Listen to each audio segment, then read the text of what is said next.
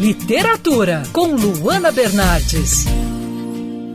Há cerca de 89 anos, um dos romances mais intrigantes da literatura era lançado. O compilador de palavras cruzadas do The Observer, Edward Paul Smatter, escreveu A Mandíbula de Caim. Nesse livro, o leitor trabalha de forma ativa, isso mesmo.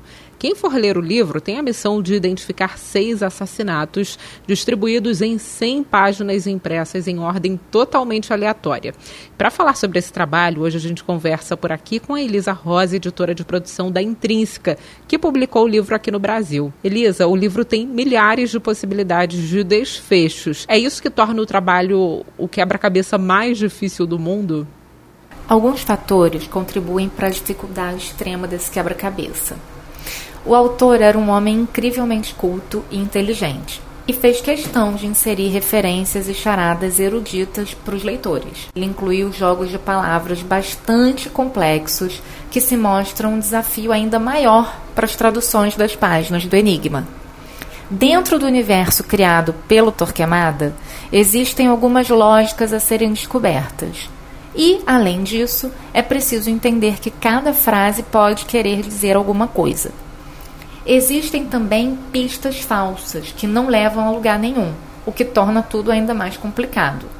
Não à toa, poucas pessoas no mundo deram respostas que coincidem com o gabarito oficial e que fazem sentido de acordo com o que foi pensado pelo autor.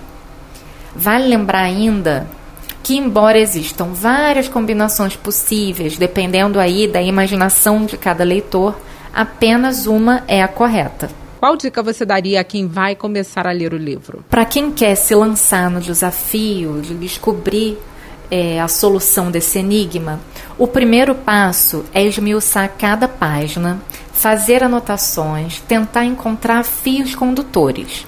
As páginas são destacáveis para facilitar esse processo.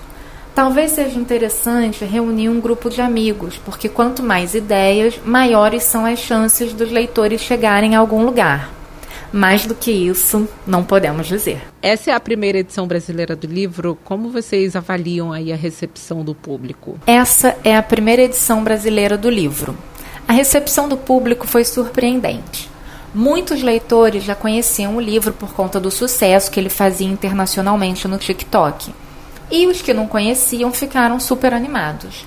Afinal, é uma proposta totalmente diferente da que estamos acostumados a ver no mercado. Além disso, outro ponto muito interessante que chamou muito a nossa atenção foi a amplitude de perfil que esse livro atinge, porque vai desde pessoas muito jovens e TikTokers conhecidos até pessoas com um perfil mais literário. Tem até um membro da Academia Brasileira de Letras tentando.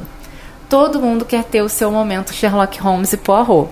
Pode falar sobre como as redes sociais impactaram na divulgação do livro. O trabalho virou um fenômeno no TikTok, né? O processo de divulgação do livro foi muito interessante porque foi uma via de mão dupla. De um lado, nós, como editora, fizemos todo um trabalho de divulgação online e offline sobre o livro.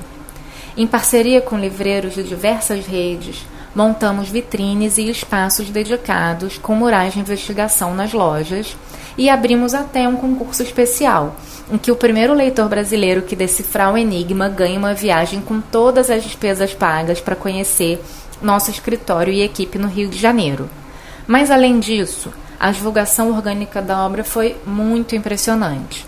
Muitos criadores de conteúdo e pessoas anônimas fizeram vídeos incríveis de suas experiências de leituras.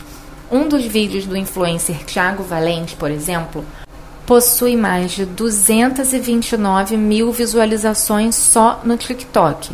E não foram apenas pessoas já conhecidas da internet que viralizaram.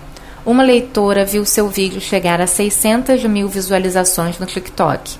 Além disso, um dos nossos vídeos sobre o livro já foi visto mais de 767 mil vezes no Instagram e 577 mil vezes no TikTok.